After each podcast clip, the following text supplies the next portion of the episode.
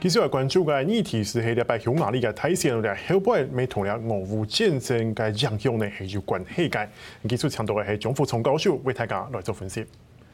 所以说，接下来我们来看这场匈牙利的大选，才刚结束，结果出来了，结果二个奥班他是拿到了他第四个连任哦。那我们都知道说，呃，这个总理好像有一点亲俄。对不对？然后跟欧洲走得比较远一点点。是，我是怎么看这一次的胜选？这次的俄乌战争对这次的选举有带来什么影响吗？是你刚才说欧榜总理啊，他是亲俄，其实我更喜欢用爱俄啊，这这两个字来形容他。怎么说呢？这个欧榜对于普丁呢，他是不离不弃。从这次乌俄战争里面，我看全世界都在反普丁，那唯一最忠诚的拥抱普丁俄罗斯的，就是匈牙利的总理欧榜。啊，我们说这次选举，匈牙利的选举是创了欧洲联盟史里面的选举奇观。是，我们说欧洲联盟的会员国都是民主民主国家、民主化国家，包括匈牙利在内。但是这民主的匈牙利，这次竟然有两百多个选举人、选举学者或者选举观察团进入匈牙利来观察这一场的匈牙利的选举，怕说这个这个选举里面不公啊，有一些不肮脏的事情出现啊。那这个也反映出说，匈牙利它在过去几年在欧洲里面表现是不及格的，它违反了民主，违反违反了法治国原则，它反媒体、反自由、言论自由、限制自由等等等啊，所以才会造成说今天的两百多人的观察团进入匈牙利来观察选战的一个情形。那我们回到说这个结果，这次你刚才主持人讲的非常好，这次六个反对党它是大大团结。而且六六个反对党他团结之后所推出的一个第一候选人的一个人选，是一个外表光鲜亮丽的一个学者啊，他非常非常有亲和力，而且是个帅哥，所以一般年轻选民是很喜欢他的。是，而且呢，在野党他的一个政见里面是符合很符合大部分匈牙利年轻选民的意愿的，比如说他是支持欧洲联盟的、亲北约的。而且是支持民主、自由、法治、言论啊等等这些事情的。那问题就来了，这个四月三号的选举公布出来之后，欧榜的 Fidesz 政党啊，他得到百分之五十三的选票，可以说是压倒性的压倒性的胜利哦。那在野党只只获得百分之三十五。那为什么一个政策方向是很有未来性的，看起来很亲民的，是而且而且这个在野党很技巧性的。打了打了普丁牌啊，在在这个选战里面，他一直强调说，欧榜他过度过度跟普丁友好，过度亲近俄罗斯，对匈牙利未来是不好的，是违反西方的走向，对未来匈牙利外交走向是不利的。整个普世价值啊，他们的展现哦，但是却没有得到选民的认同。为什么？那主要就是欧榜他在过去几年很系统性的控制了媒体，哦，他用。慢慢把媒体国有化之后，他这次选举里面，我们看到说这些在野党的这些好政见都传播不出去，所以等于这欧榜控制了媒体之后，民众所接受的还是亲俄的这个欧榜政党的一些意见而已，所以他对于说这个战争的一些反效果是彰显不出来的啊，所以才会造成这次胜胜选。所以在匈牙利没有这种反战的情绪吗？当然是有啊，所以这个是我们看到说。欧邦他这个是老狐狸了，他这次的选举里面，他选举期间他做了一些让人民感到说他亲俄又有点反俄哦，中间游走的一个情形。他谴责俄罗斯，但不制裁，但却又提供就是乌克兰难民一些人道上的援助。对，我要讲的就是难民啊，他收了很多的乌克兰难民，跟波兰一样，跟跟十年前的叙利亚难民的排斥叙利亚难民是不一样的，说给人家人道。一个一个人道人道主义的一个欧榜的一个形象，他认为说，这个乌克兰难民进来我的国家，我应该去善待他哦。那跟反反这个普丁，他是被画画上等号的，所以这个有点 balance，他过于亲俄的一个一个部分。那我现在还要再讲一点，就是说，在欧榜这个选举期间，你们要做了一些事情啊，是让有一些保守派的匈牙利人很思考的，而且是接受的一个观点。他对于俄罗斯的态度，他认为很多匈牙利人在经历了一九五六年、一九五六年匈牙利民主事件之后，感受到说苏联和俄罗斯坦克车的一个无情，所以他们认为跟俄罗斯保持友好是他们国家安全的保障，所以他们在这一次西方一面倒的制裁俄罗斯的情况之下，匈牙利是很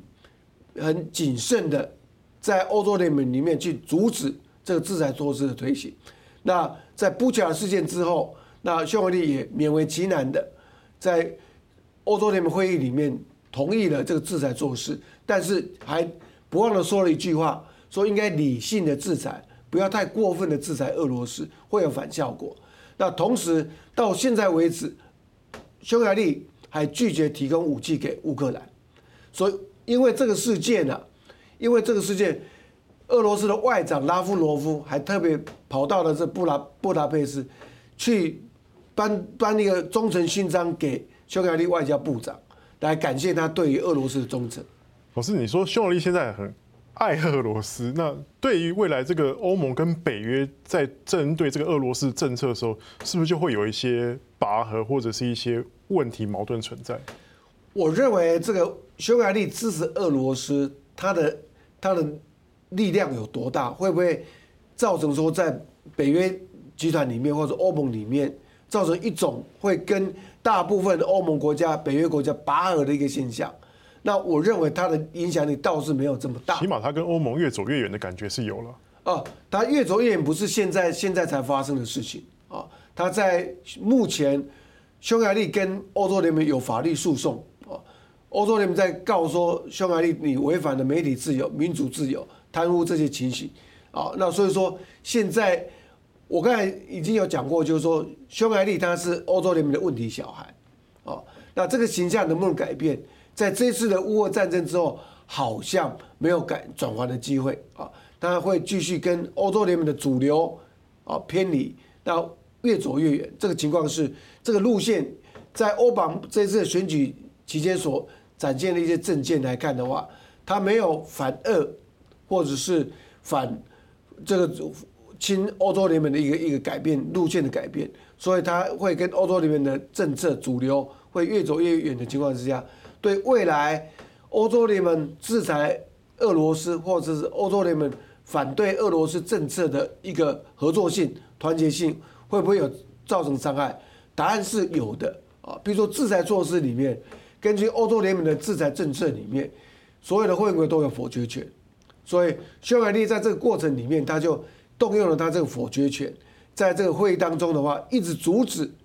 欧洲联盟过度对于俄罗斯进行制裁。那布恰事件爆发之后，他才勉为其难的啊去接受，然后亲身的去谴责了一下啊这个俄罗斯。如果说真的犯了战争罪，那是不可取的。所以匈牙利他是在北约里面跟欧洲联盟里面。可以说是这个异类，这异类啦，是俄罗斯的木马屠城，他是一个代言人呐啊，所以他会保护在这个两大集团里面去保护俄罗斯的利益，那这个路线是可以确定的。老师，那另外一个可以观察国家就是塞尔维亚，刚好也是结束了大选，那也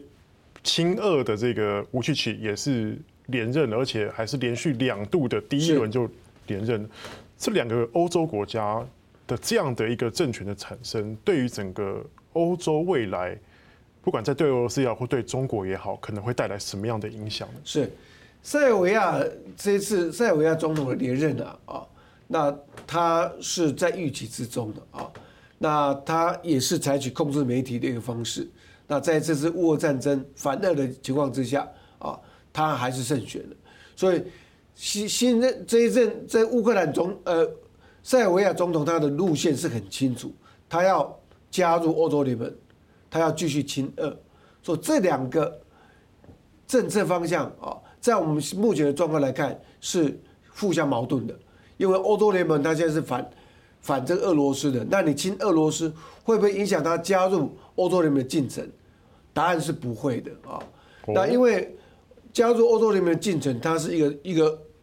一套完整独立的一个作业程序。啊，他要审查塞尔维亚的三十五项政策啊，包括一些经济、政治、外交啊，方方面面的政策，比如农业政策、工业政策，那智慧财产权这些问题完全符合欧洲联盟标准之后，他才能够让塞尔维亚加入。所以无关于他对于俄罗斯亲俄的这个政策啊，所以说这是我必须要在这里说明的。但是现在塞尔维亚跟匈牙利都是亲俄派啊，这些极端的右派政党当当道嘛，所以这个证明一点说，这个极右派势力在欧洲仍然方兴未艾啊。那这个是欧洲未来内部安全或者外交政策执行上面必须要克服面对的一个挑战。是，那这两个国家有分析说有可能会变成是未来中国跟俄罗斯在欧洲的代言人。老师你怎么看？那这这两个国家，特别是匈牙利，我我认为他会扮继续扮演这种角色啊。我们说，在中国跟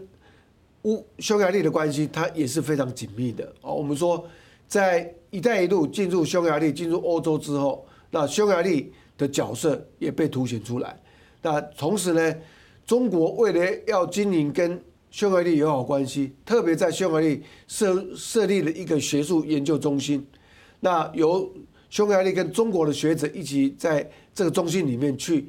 互相去交流。那这些匈牙利的学者就很自然的在他们的作品里面去帮习近平、习近平推展习近平一些政策。然后在我们过去的一二十年看来啊，匈牙利确实在欧洲联盟里面扮演帮助中国的一个角色，比如说去年的啊或者前年的新疆事件、香港事件，欧洲国家在讨论要制裁中国，那匈牙利是极极力的反对，所以到目前为止，欧洲联盟没有对中国实实施经济制裁，这个是值得我们去观察的。所以就卡在匈牙利，匈牙利他对中国的忠诚，对俄罗斯的忠诚是绝对是个安全问题吗？呃，当然是安全问题嘛。在匈牙利的一个打算里面，跟俄罗斯保持好关系啊，就是所谓的我们国际关系里面所谓所谓的护从关系。你服从一个大国俄罗斯，那俄罗斯就不会去攻击你、侵犯你，那相对就国家就获得保障了。但对于欧盟或者北约来说，它就是一个不稳定的因子。那当然，所以所以匈牙利它未来它会不会继续走它的一个反民主、反法治国的原则？会不会回心转意？那是欧洲联盟他必须要去克服的严重问题。好，老师谢谢，谢谢。所以欧盟它也是不容易的。